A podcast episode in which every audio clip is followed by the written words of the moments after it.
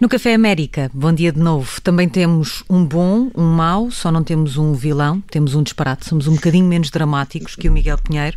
Uh, e aqui estamos para esta manhã pós-noite eleitoral ou ainda durante a noite eleitoral, também não sei definir. Estamos acordados, mas talvez um pouco aturdidos, diria eu. Uh, primeiro por esta indecisão e a perspectiva de tudo isto se transformar numa longa semana eleitoral e depois eu, pelo menos, pelo discurso de Donald Trump, que afinal fez aquilo que ontem disse que não faria, declarou vitória, mesmo em estados que estão por contar. Por cá há uma certeza, nós não nos deixamos contagiar pela indecisão do outro lado do Atlântico, aqui já escolhemos os prémios para esta noite eleitoral, a começar pelo Frank Underwood.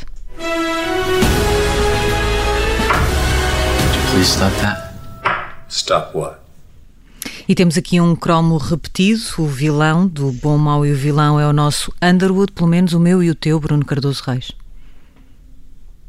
Uh, sim, uh, realmente uh, acho que estamos todos muito preocupados com, com de facto, mais uma vez, o, o, Donald Trump quebrar as tradições e as normas e, portanto, insistir nesta ideia de que a eleição tem de ser declarada rapidamente a favor dele, apesar de haver ainda centenas de milhares de votos, ou mesmo milhões de votos para serem contados em vários estados cruciais mas de facto não é completamente inesperado porque ele anunciou já, tem vindo a dizer ao longo de várias semanas, que se não ganhar é porque é fraude e que vai recorrer ao Supremo Tribunal porque os votos pelo correio são, são votos fraudulentos. Uh, ora, aqui é importante recordar que. Vai recorrer ao Tribunal no... agora para parar a contagem, até, nem é para depois os contestar, não é? Para, para, para que não sejam contados sequer. Exatamente. Uh, e, portanto, é importante lembrar que isto sempre aconteceu. Aliás, já havia uma. Embora eu próprio acho que realmente a questão do voto pelo correio tem problemas, mas na eleição de 2016 uh, houve quase 25% dos votos que foram, foram votos antecipados, em grande parte pelo correio. Uh, sempre aconteceu esta questão de, do apuramento dos resultados estender por, por, por vários dias, uh, sobretudo num país como os Estados Unidos, enorme, com, isso é normal.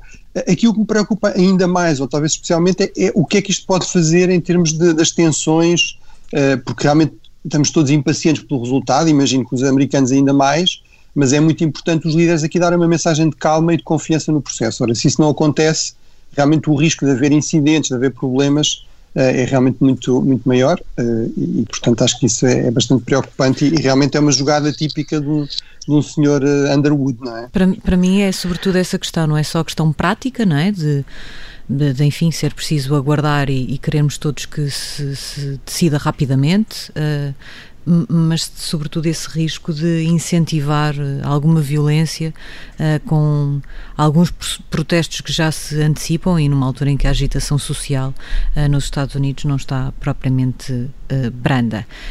João Diogo Barbosa e Henrique Burnet Quatro anos depois, falamos de novo de sondagens, que é também um Frank Underwood. Exato. Uh, nos últimos dias, uh, basicamente, quem andou a acompanhar estes temas, aquilo que ouviu incessantemente foi: não, não, nós aprendemos com os erros de 2016, as sondagens de 2020 estão muito mais certas.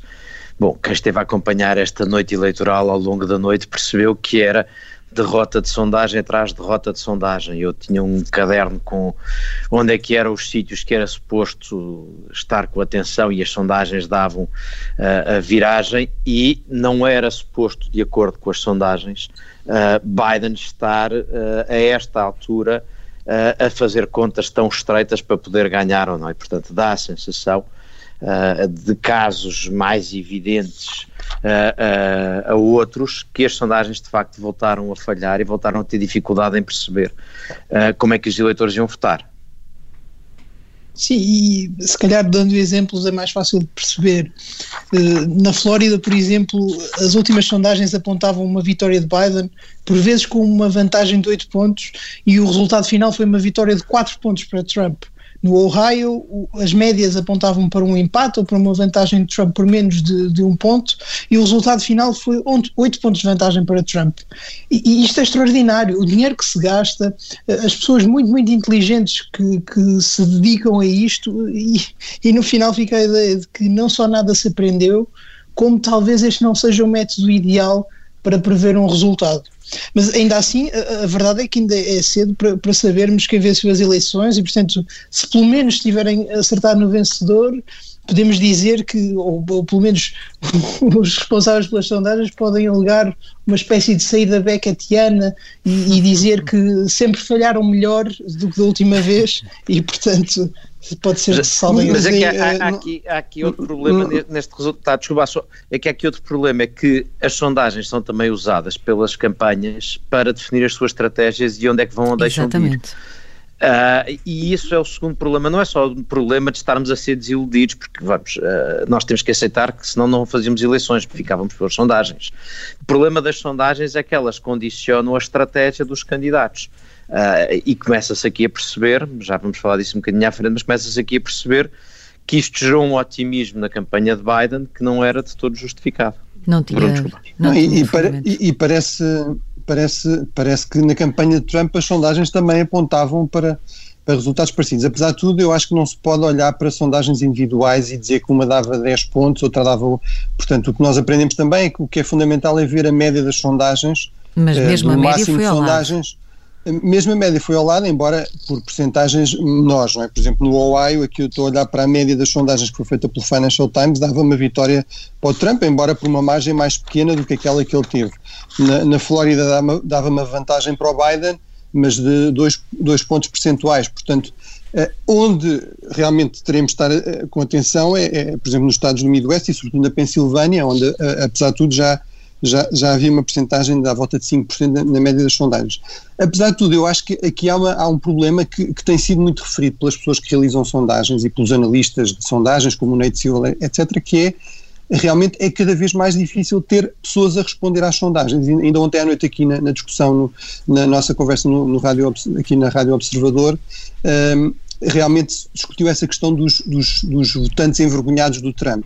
Eh, realmente eu, eu, eu, até questionei um pouco isso no sentido de dizer, bem, de facto não é a imagem que nós temos dos votantes do Trump, mas é evidente por exemplo, uh, será uma explicação possível, que há aqui pessoas que realmente não respondem às sondagens, não querem responder às sondagens, ou porque não gostam, ou porque não têm tempo, ou, uh, e portanto havendo aqui um, desvio sistemático a favor do Trump, se calhar porque acham que são organizações ligadas às elites, ligadas ao, aos mídias que são hostis ao Trump, Uh, e, portanto, isso obviamente terá de ser tido em conta, mas, mas como diz o Henrique, é realmente um problema, a começar para as próprias campanhas eleitorais, não é? para, para, os próprios partidos e para os próprios candidatos presidenciais.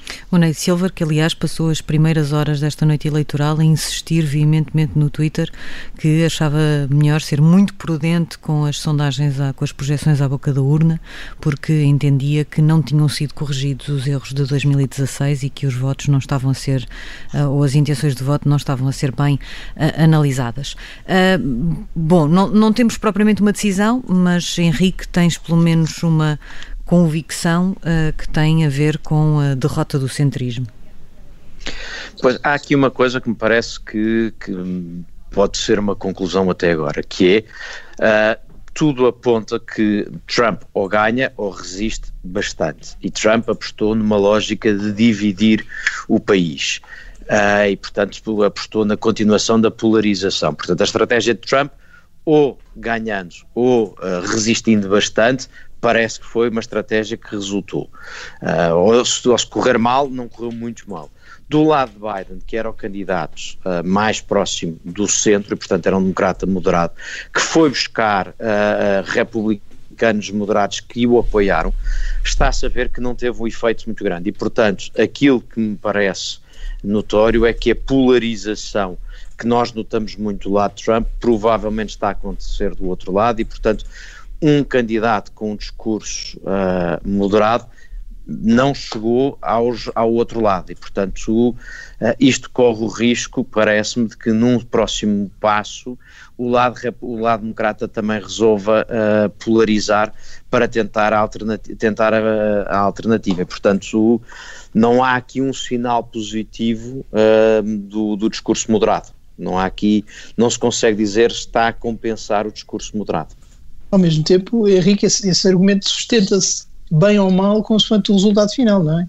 Eh, se Biden eh, acabar por vencer, acho que não podemos dizer que o centrismo morreu e, antes pelo contrário, um candidato não muito forte eh, em todo, todos aqueles parâmetros habituais e cuja única força era precisamente esse discurso moderado, se vencer, parece-me uma, uma grande vitória do centrismo mais do que uma grande derrota. Acho que dependerá oh. sempre de, de, de sim, resultados que sim, ainda não. Sendo, sendo certo que se fazem mais reflexões na derrota do que na vitória, ainda assim, se vencer, mas com Donald Trump a dar muita luta, como parece que, que dará em qualquer circunstância, uh, o Partido Democrata, na verdade, devia uh, refletir um bocadinho sobre aquilo que aconteceu. Mesmo a esse Diogo, nível é... da questão do centrismo. É isso, Sara. Não, repara, eu, eu, gostava muito que o Partido Democrata não, não hesitasse nisso. Eu acho que o problema não é, não é a moderação e mais depressa o candidato. Agora, objetivamente, olho para este resultado e se ganhar à tangente, não posso dizer foi um discurso que resultou, que superou perfeitamente vencedor. Nós estamos nesta fase, não era suposto estarmos uh, com estas dúvidas tão existenciais. Portanto, uh, pode ganhar, mas não prova. Muito acordo, não prova, não era suposto. É, não, no fundo, aquilo que está a acontecer eu, foi exatamente que, aquilo que nós, eh, nós previmos como o, resultado mais provável. Foi, lá está, sim, mas, mas a, a Pensilvânia como o centro do mundo, uh, a questão do, dos votos poderem demorar muito tempo a ser, contados, e portanto, eu acho que é prematuro para dizer que ou o radicalismo ou o centrismo venceram. E, e qualquer coisa que digamos agora sobre oh, isso arrisca-se a vencer mal. Ninguém, ninguém, ninguém, ninguém pode esperar que uma a, a campanha questão... morna fosse, fosse derrotar de repente a polarização americana. Sim, mas havia, havia democratas a falarem num resultado muito expressivo.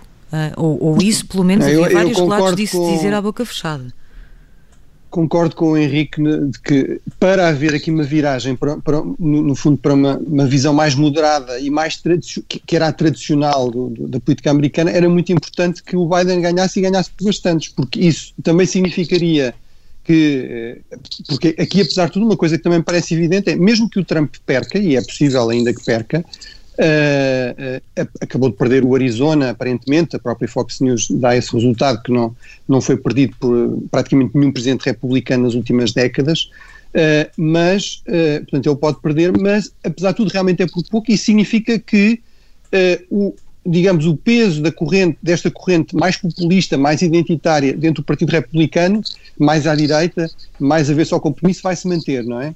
Uh, e eu também concordo com o Henrique que uma lição provável, uh, uma, um resultado desta frustração dos democratas, no fundo a expectativa de que façam um presidente como Trump deviam ganhar por muitos, um resultado provável é que realmente a corrente mais à esquerda diga não valeu a pena apostar no, no, no Biden. Eu percebo o teu ponto, João Diogo, se calhar era mesmo, e mesmo o Henrique acho que uh, também está de acordo com isso, se calhar apesar de tudo teria, teria sido o melhor candidato possível neste contexto, mas, mas isso não explica que aqui a receita, o, o resultado desta frustração com um resultado demasiado acanhado, ou uma derrota, não é?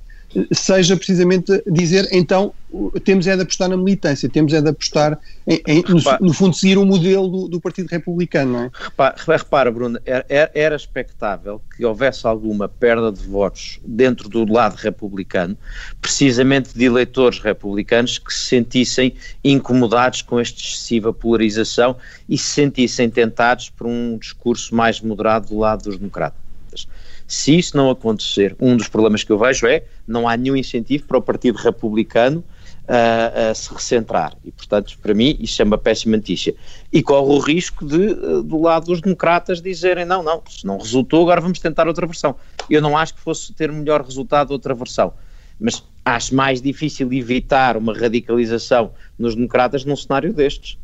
Mas o meu ponto era, era essencialmente que nós não podemos passar quatro anos a lamentar uma polarização profunda da sociedade americana e achar que em meia dúzia de meses de campanha apareceria um senhor pouco enérgico e de grande idade que viesse resolver tudo isso. Não, acho que não, não, essa expectativa nunca foi realista, nunca seria uma solução rápida, fosse com Biden, fosse com qualquer outro candidato. Uh, quando nós nos queixamos de uma polarização profunda e depois achamos que ela se resolve do dia para a noite, enfim, uh, estamos a, a, sofrer de excesso de otimismo. Ela, não, ela não, nunca se resolveria de um dia para, para a noite, João Diogo, mas aquilo que me parece, concordando também com, com o Henrique e com o Bruno, é que pelo menos poderiam ser criadas condições para que essa polarização se fosse atenuando.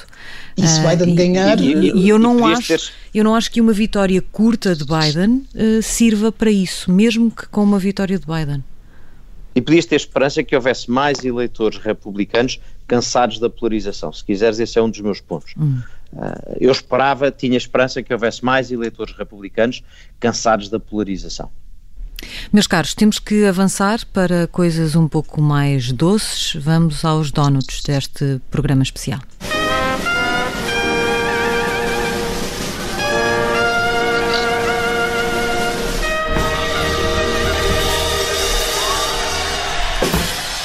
E eu vou muito rapidamente entregar o meu donut com açúcar QB a, a Mike Pence, Uh, pela moderação possível, uh, logo a seguir àquele discurso de Donald Trump, uh, há alguns minutos.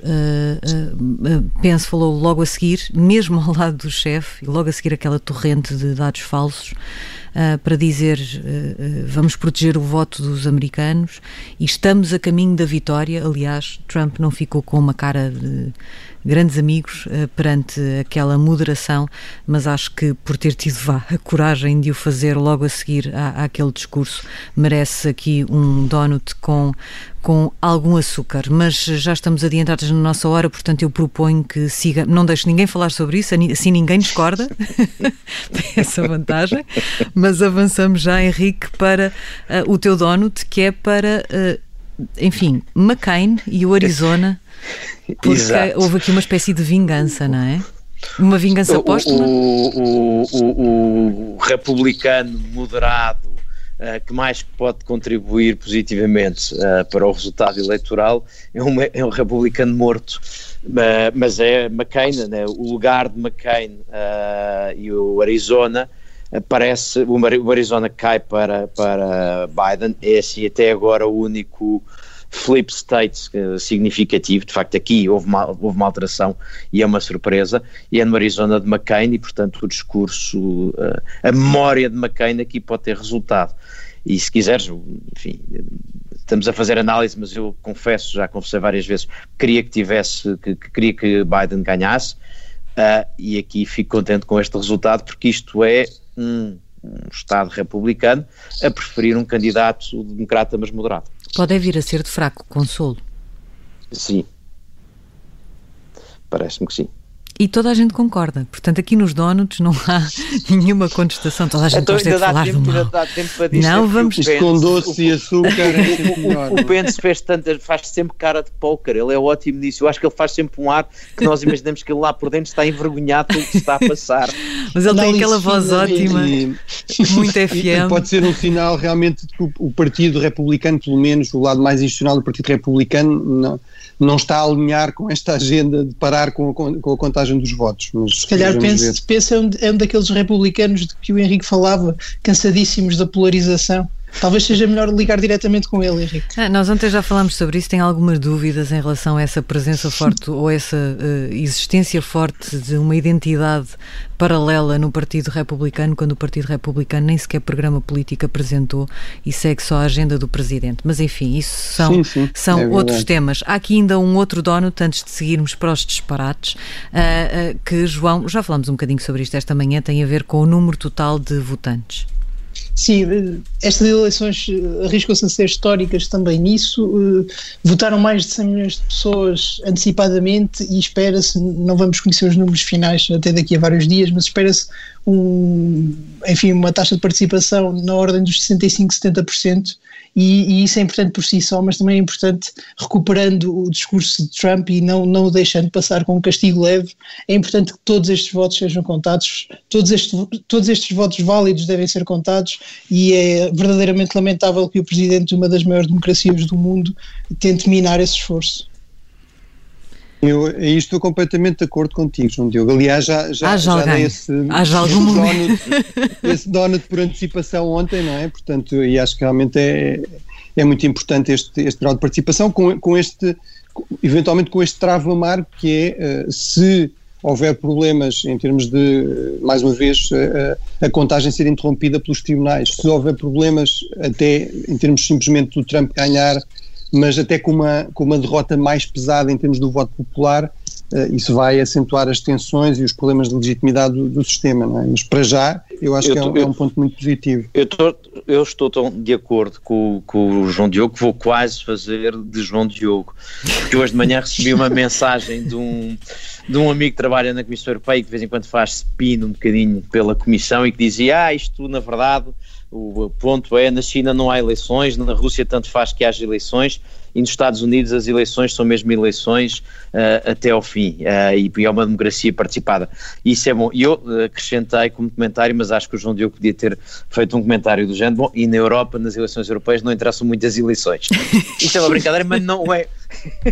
Isto parece mais insultuoso do que é, porque mostra que o modelo europeu, em que no fim o que interessa é que seja consensual, é bom e que não seja tão divisivo, e portanto deixa-me aqui meter a colherada para defender que não é bom avançarmos para modelos europeus que potenciem polarizações no continente. Eu sou capaz de jurar que o João Diogo era capaz de dar um Sarah Palin só por essa última declaração, mas vamos ver quais são os oficiais deste programa especial.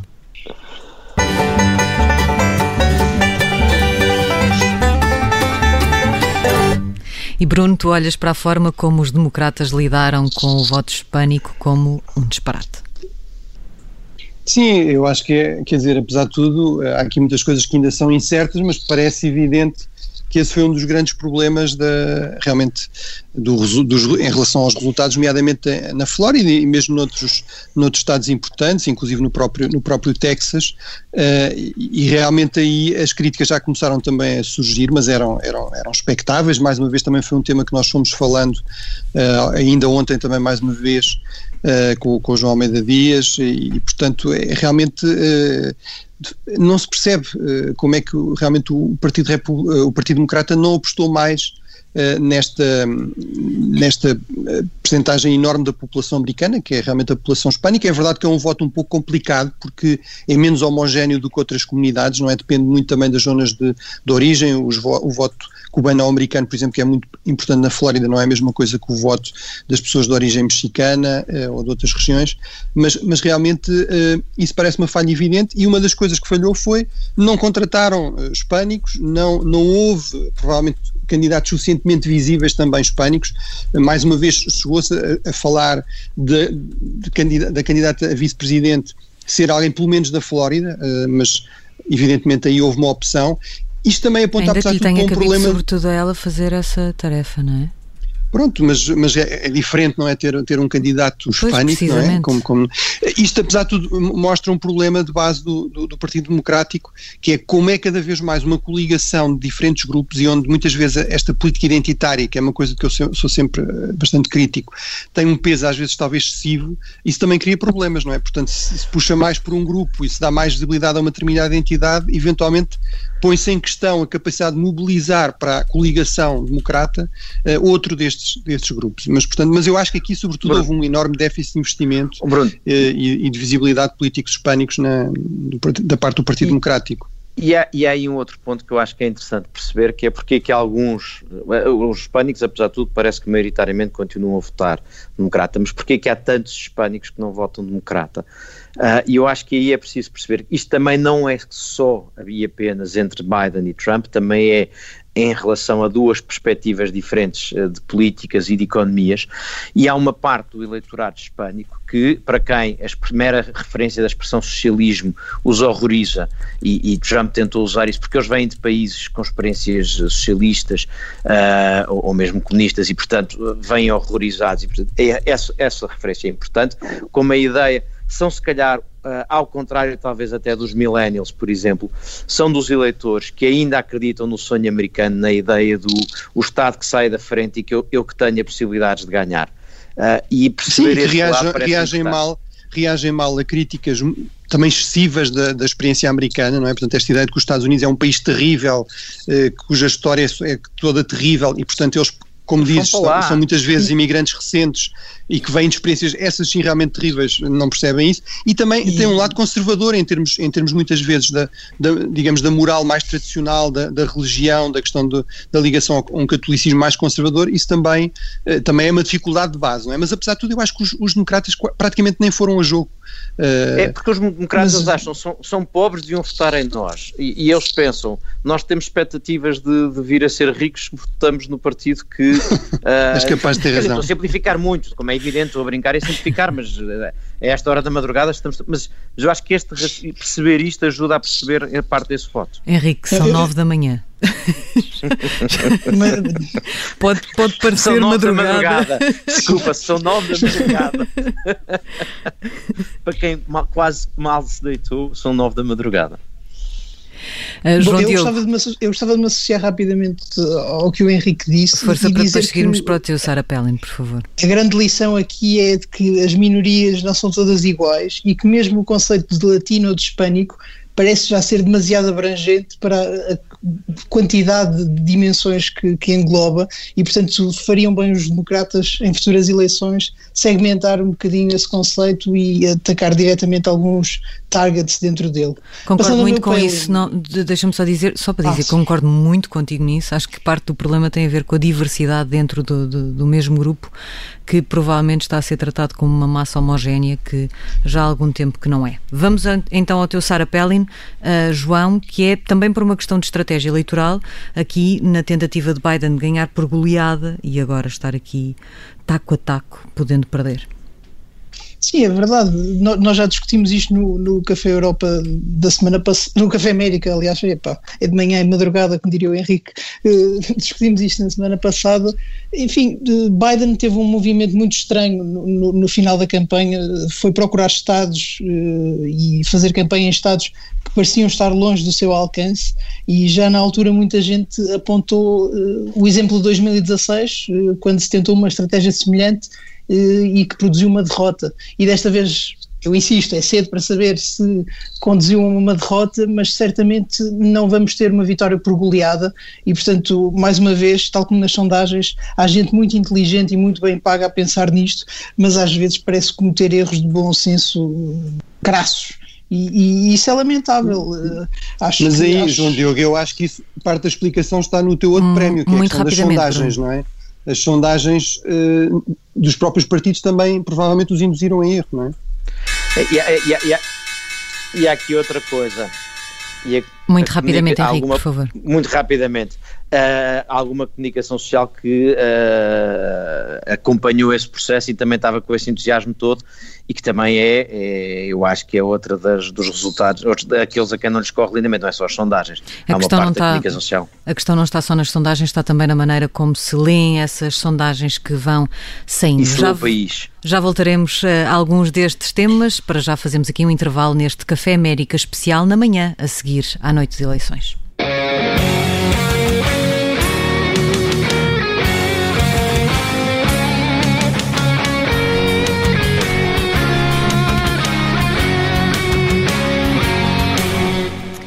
Estamos de volta e eu aproveitava aqui uma notificação do Observador no meu telemóvel que diz que a campanha de Biden acaba de uh, criticar o discurso de Donald Trump, dizendo que foi ultrajante, inédito e incorreto para voltarmos a este tema, uh, porque. Uh, mais do que olharmos para aquele discurso e o que aquilo quer dizer, uh, importa se calhar percebermos uh, em duas vertentes o que é que pode acontecer a seguir. Por um lado, a violência que ele pode provocar e depois efetivamente a discussão que antecipávamos que pudesse, pudéssemos vir a ter, estas eleições ficarem na mão do Supremo Tribunal, um Supremo Tribunal reforçado de conservadores por Donald Trump. Quem quer começar? Eu vou, posso começar. Uh, posso começar por dizer o seguinte: o José Manuel Fernandes há bocado dizia uma coisa que eu acho que é interessante, que é, apesar de nós estarmos todos a ver uma tendência que parece apontar para uma possível vitória de Trump, as declarações de Trump revelam que ele próprio não tem muita convicção disso, não é? Uh, ele, se estivesse absolutamente convencido, não tinha que dizer parem a contagem, está cá uh, e há fraude nos outros sítios. Portanto, esse é um ponto, embora eu acho que por mais voltas que dê aos estados em que ainda o resultado ainda é incerto, eu acho que de facto a possibilidade de vitória de Trump é bastante real. Mas, portanto, esse é um cenário. O segundo ponto é a declaração de Trump Uh, que não foi um apelo a que, a que, o povo fizesse uma intervenção, mas dizendo que ia para os tribunais, mas que é um apelo a que as pessoas não confiem no resultado eleitoral que possa ser declarado, nomeadamente na Pensilvânia. Uh, agora está a ser, ter uma resposta que eu acho que espero que não seja escalada do lado uh, democrata, porque eu acho que o lado democrata tem todas as razões para manter a serenidade e não escalar e, portanto, não usar, não usar argumentos que permitam que gente vá para a rua em tumultos, porque já era grave que isto fosse, uh, já é grave que isto vai ter que ser resolvido em tribunais uh, e que levante suspeitas várias, nomeadamente a, a que levantaste, Sara, mas mais Mas isso não é já um caldo entornado? Ainda é possível voltar à integridade dos resultados e a, a, a não se questionar o resultado final?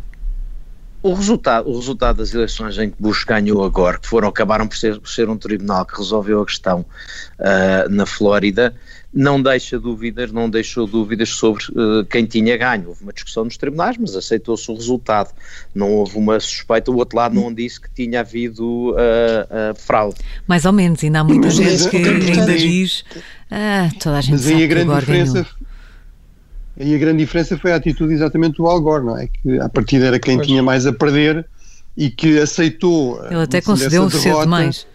Pronto, além disso, mas, ah, mas, mas depois realmente acabou por aceitar isso e fazer um discurso mesmo depois da decisão do Supremo Tribunal a dizer, atenção, nós, eu estou, posso estar em desacordo, mas isto são decisões para respeitar, uh, de facto, uh, o princípio de base da transição pacífica do poder, que vem desde o George Washington, dos pais fundadores, isso é uma coisa sagrada na, na cultura política americana e, portanto, tem de ser respeitado. O problema aqui é realmente se o Trump perde Uh, e, e, eu concordo com o Henrique, que é, uh, eu também não dou por adquirido que o Trump vai perder, acho aliás, eu passei várias semanas a dizer, ainda há, um, há umas semanas escrevi no, acho que foi no Facebook, já não sei exatamente, mas uh, uma coisa a dizer, bem, quem acha que esta eleição, no fundo aquela ideia do, do, do João Diogo, que é, isto claramente vai ser uma, uma abada e, portanto, o Biden obviamente vai ganhar, eu acho que não está muito bem a ver os enormes graus de incerteza que há aqui a vários níveis, uma no meio de uma pandemia, com um imenso voto pelo correio, exatamente que vai ser depois complicado contar e que é suscetível de ser contestado, sempre soube que isso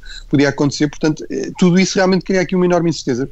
O, o problema realmente crucial para mim, e eu, eu, aí também queria esclarecer esse ponto em relação ao comentário que tinha feito na, na primeira parte, eu, eu acho que aqui o problema dos confrontos não é só da parte dos apoiantes do Trump, uh, ou seja, aquilo que também me preocupa, inclusive nestas declarações do Trump, é exatamente isto, é haver aqui eh, tu, quer dizer, nós temos de dizer, o Biden fez umas declarações para acalmar, mas uh, Alexandra Ocasio-Cortez e outros não já, se calhar não, não vão fazer declarações para acalmar. Não, não fizeram nem vão fazer.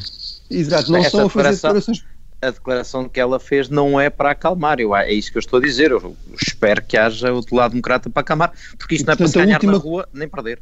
Pronto, o último, a última coisa que, nós, que os Estados Unidos precisariam, mas que o mundo também precisaria, porque isto depois obviamente tem efeitos em termos dos mercados, em termos da economia, em termos de, enfim, toda a incerteza que rodeia uma, uma potência que é absolutamente central na ordem global, em termos económicos, em termos de segurança, etc.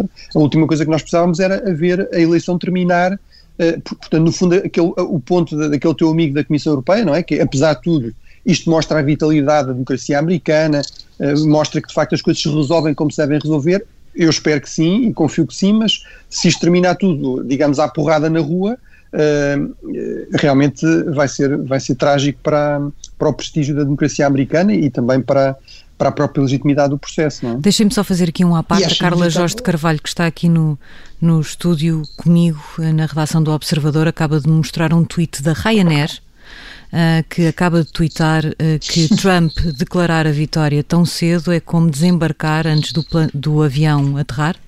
Nós não recomendamos. Uh, portanto, uh, ao nível Mas das é reações. Mas vontade de fazer com a Ryanair, Desculpa pela má publicidade da Ryanair, daqui um abraço. Eu esforço por fazer boa publicidade e tu estragas logo em cima, quer dizer, não. não sim, sim não mas os meus honorários são públicos. Não, mas, mas, mas desculpa, mas na verdade é, é, é tem, temos também o lado da chacota, não é? Porque nós temos, não deixa de ser o presidente dos Estados Unidos e de se ter tornado uma coisa normal haver chacota uh, sobre as declarações do Presidente dos Estados Unidos. Uh, desculpem, uh, percebo a ideia do marketing, mas deixem-me só dar um passo à frente em relação a isso que tem a ver com, com isto, não é? Mas, é, mas, mas, há, mas há um lado. Passou a ser tudo caricaturável. Há um lado que sempre aconteceu. A Europa, em particular, relativamente aos presidentes republicanos, sempre teve alguma Sim, tentação de, de caricaturar e gozar. Sim, uh, não, e, e aliás. O isso, Reagan, sim. eu acho que só o Bush pai não foi tão maltratado. Eu, eu aí sinto-me relativamente à vontade, anos. porque sempre fui crítico uh, disso, uh, apesar das minhas simpatias nem estarem, em termos ideológicos, muito do lado republicano, mas em relação a pessoas como o John McCain, a pessoas como, como o Mitt Romney, sempre uhum. achei uma coisa completamente disparatada. Eram pessoas, para as relações com a Europa, seriam ótimas e pareciam políticos perfeitamente respeitáveis, obviamente com ideias que são questionáveis, como são todas, mas realmente eu concordo contigo, Henrique, e acho que agora, no fundo, se calhar foi aquela profecia que, que, que se foi que acabou por se concretizar. No fundo, o, Trump é quase o sonho do, do, da propaganda anti-americana por várias partes do mundo, não é? Uh, finalmente há aqui nós, um presidente que nos quase vamos, Nós não nos vamos rir nas, nas próximas semanas, acho que, acho que vamos rir-nos muito pouco. Uh, as, coisas, as coisas vão, vão Agora, só, só, só, só, uma coisa telegráfica, João Diogo, é, é, eu acho que apesar de tudo há aqui um outro dado, que é, isto uh, também ajuda ao Trump, porque o facto das Exatamente. elites atacarem o Trump e das elites internacionais atacarem o Trump e gozarem com o Trump, isso é, é uma das forças dele. É? Esta ideia de que ele é um homem genuíno, um, realmente um defensor dos, dos, dos, americanos esquecidos e que eles próprios também muitas vezes se sentem uh, gozados, sentem caricaturados injustamente. Sim, é, esta insistência em achar que uh, o, quem vota no Trump são um bando de selvagens uh, e, portanto, que os americanos são estúpidos, são, é uma coisa que eu acho muito cansativa e muito pouco inteligente para a análise. E deixa-me só chamar a atenção para uma coisa que vinha também da reportagem antes de nós entrarmos no ar.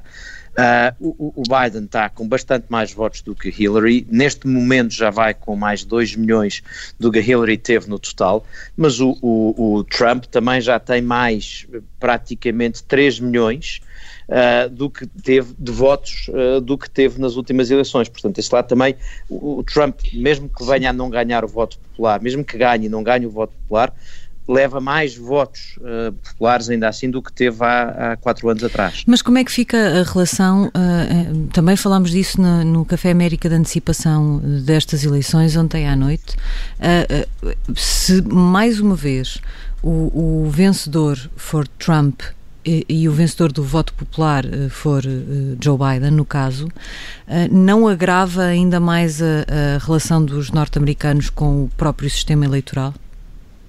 A verdade é que esse, esse ponto é, é, sempre trazido. E pode afastar as pessoas das eleições. Mas esse ponto é sempre trazido pelos opositores à, à ideia do colégio eleitoral, mas se, se esmiuçado não faz muito sentido. Mas que incentivo é que eu tenho para ir votar num Estado que nunca é decisivo? Bom, a verdade é que o, método eleitoral é o que é e, portanto, nós não sabemos se, se, a questão fosse do voto popular, as campanhas seriam muito diferentes e nós não podemos dizer que Trump não venceria o voto popular se, enfim, o incentivo fosse para, para o vencer. Não há qualquer incentivo neste momento para qualquer um dos candidatos ganhar o voto popular, porque não é esse, não é esse o critério uh, para vencer as eleições. E, portanto, eu não gosto nada desse argumento, porque uh, é um daqueles que divide e, e divide despropositadamente, porque não, não é esse o critério americano para decidir o vencedor das eleições. E, e a verdade é que as regras do jogo são conhecidas. Se alguém quer assim tanto decidir uma uma, um resultado eleitoral, enfim, que se mude para o Iowa, que se mude para, para o Wisconsin, para o Michigan, uma coisa eu, assim. Eu, eu, eu, eu, acompanho o João Diogo nisto e acho que às vezes vale a pena olhar para o mapa uh, dos Estados Unidos quando se diz isto para perceber duas coisas. Se é verdade que o resultado uh, do voto popular poderia dar outro resultado nestas eleições e seria pela terceira vez em pouco tempo e, portanto, isso, e, e é sempre uh, contrário aos democratas. A verdade é que temos que perceber isto é uma federação e a quantidade de Estados, porque também isto também são Estados, e a quantidade de Estados que nos mapas aparecem uh, a encarnado, que é a cor dos republicanos, é significativa. Isto é, há aqui uma, uma ponderação, porque isto é uma federação. Nós também temos, por ser uma federação, no Senado, todos os Estados têm dois, dois representantes, sejam eles o, da Cota do Norte, sejam eles a Califórnia, que depois no colégio eleitoral tem uma diferença de 3 para 55 uh, grandes eleitores. Oh, Portanto, eu, eu concordo barato que isto não. Não, eu concordo Diz. convosco, mas há aqui alguns pontos, apesar de tudo, importantes, que é, não, não é irrelevante que uh, isto tenha acontecido. Uh, no fundo, se o Trump ganhar perdendo o voto popular, que parece, apesar de tudo, mesmo com erros nas sondagens, etc., parece muito difícil que não aconteça, uh, ele perder o, o, voto popular. Se ele ganhar, será a terceira vez em 20 anos. Nos outros 200 anos, aconteceu três vezes. Uhum. Portanto, e se nós olharmos para, para o discurso político americano e para a cultura política americana, é verdade que eles dizem que são uma federação, mas nenhum presidente diz: atenção, que eu ganhei, estou aqui e tenho legitimidade para falar porque ganhei a maioria dos Estados. Eles dizem: o povo escolheu-me. Todo o discurso do Trump, aliás, é esse, é esse discurso, não é? Os, os verdadeiros. Com, esta, com este qualificativo aqui crucial, que é típico de um populista, não é? Os verdadeiros americanos votaram para mim. uh, por mim, não é? As elites é que não votaram. Ora, um dos problemas é, de facto, os Estados Unidos são cada vez mais urbanos, como, como, como o resto do mundo, isso, isso realmente cria um problema, é um problema real. Eu não, eu não estou aqui a dizer que isto é uma coisa obviamente ilegítima, que não faz sentido nenhum uh, e, e, que é um esquema republicano. É, é, verdade que as regras são assim há muito tempo e há uma e, razão e para estamos de acordo, ser Bruno. exatamente nesta questão de são muitos estados, uh, não pode ser só Nova Iorque e, e São Francisco e Los Angeles a eleger o presidente. Agora, é um problema também se cada vez mais gente vive nessas cidades. Portanto, aquele remédio do João Diogo, emigrem para o Iowa, quer dizer, se as pessoas, onde há oportunidades económicas, eu percebo. Que é um, que é um ótimo sítio, aliás. Ou para o Dakota do Norte, ou coisas assim, não é? Mas em se, princípio...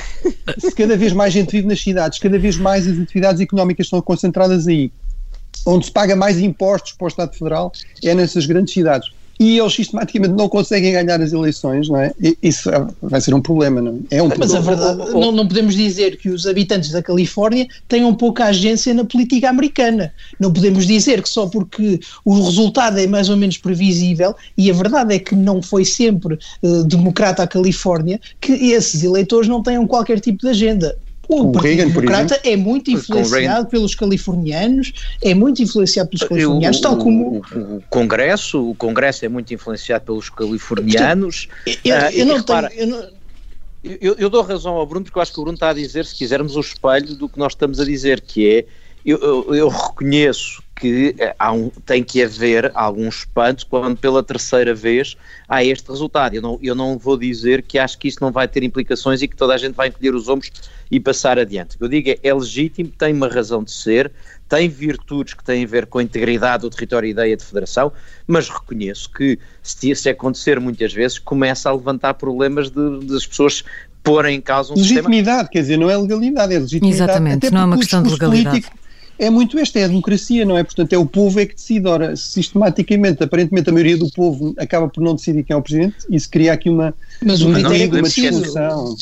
Mas não podemos esquecer, não podemos, e, e além disso não podemos esquecer que, repara, o reverso desta medalha outra parte desta medalha, que é o, no, no, Senado, nós aceitamos no Senado esta desproporção, e o Senado é verdadeiro, é, é, é onde está o, o, a grande parte do poder, e aceitamos esta desproporção por ser um Estado federal. Agora, é contraintuitivo, é, é contraintuitivo, mas o sistema eleitoral americano, para nós europeus, é muito contraintuitivo em várias coisas. Sim, e mesmo em termos de imagem internacional dos Estados Unidos também é problemático, não é? Pelo menos junto de outras democracias, não é?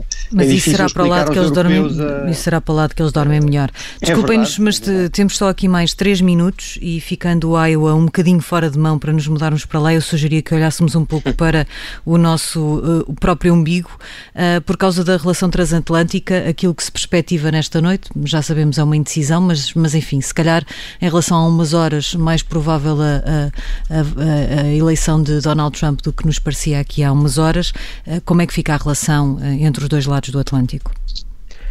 Pois, eu, eu acho que nós passamos, até há 24 horas atrás, estávamos todos a falar um pouco sobre como é que seria uh, uma América uh, de, de, Biden e como é que seria a relação com a Europa, e todos dissemos várias vezes, não será substancialmente diferente, a agenda americana não mudará radicalmente, mas apesar de tudo, haverá uma melhor relação. Eu acho que se houver uma vitória de Trump, Uh, há aqui duas coisas. É, já ninguém consegue aguentar uma espécie, como aconteceu até agora, de vamos esperar que passem estes quatro anos rapidamente, porque são mais quatro anos, e portanto o afastamento, uh, uh, o fosso entre os Estados Unidos e a Europa alarga-se, e eu acho que isso vai reforçar a posição na Europa dos que falam da autonomia estratégica, da soberania digital e deste género de discurso europeu mais afastado dos Estados Unidos.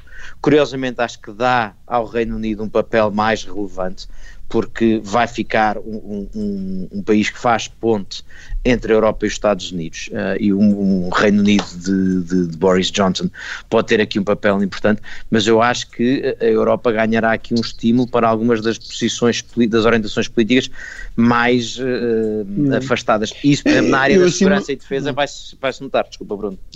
Eu, eu, eu, muito telegraficamente, eu acho que claramente a maior parte dos líderes europeus, sejam direitas, sejam de esquerda, com poucas exceções, a Hungria, enfim, a Polónia, realmente preferiam o Biden, não é? Uh, o Trump, é preciso recordar, foi o único presidente dos Estados Unidos desde o pós-guerra que pôs em questão a NATO, foi o único presidente dos Estados Unidos que veio falar da União Europeia como um inimigo, um inimigo em termos comerciais, etc.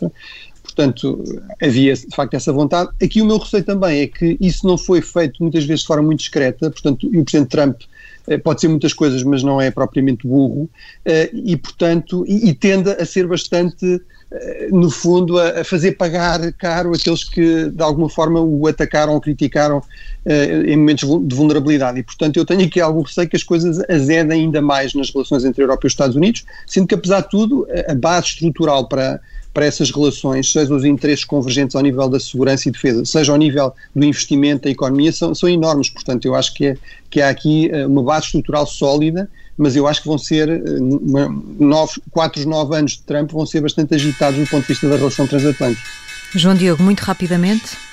Muito rapidamente, eu admiro a capacidade dos meus colegas de, de, prever cenários, porque a verdade é que não se discutiu qualquer tipo de, de, abordagem à política externa nesta campanha, e foi mais um dos problemas. E, e, eu acho que a América está tão consumida por si própria que não tem um discurso para fora, e, e vamos entrar num admirável mundo novo, qualquer que seja o vencedor das eleições, porque nada foi decidido na campanha eleitoral. João Diego Barbosa, Henrique Burné e Bruno Cardoso Reis, creio que podem ir descansar, podem pôr o despertador lá para sexta-feira, talvez, acho que é seguro, e talvez nessa é, é, altura. Achas que ah, estás a ser muito otimista, portanto achas que sexta-feira vamos saber quem é ganhou. À tarde, vá. Eu, eu só acordo para, para fazer o Café Europa na segunda-feira. Meio da tarde, meio da tarde. Obrigada aos três e obrigada também por nos ter acompanhado.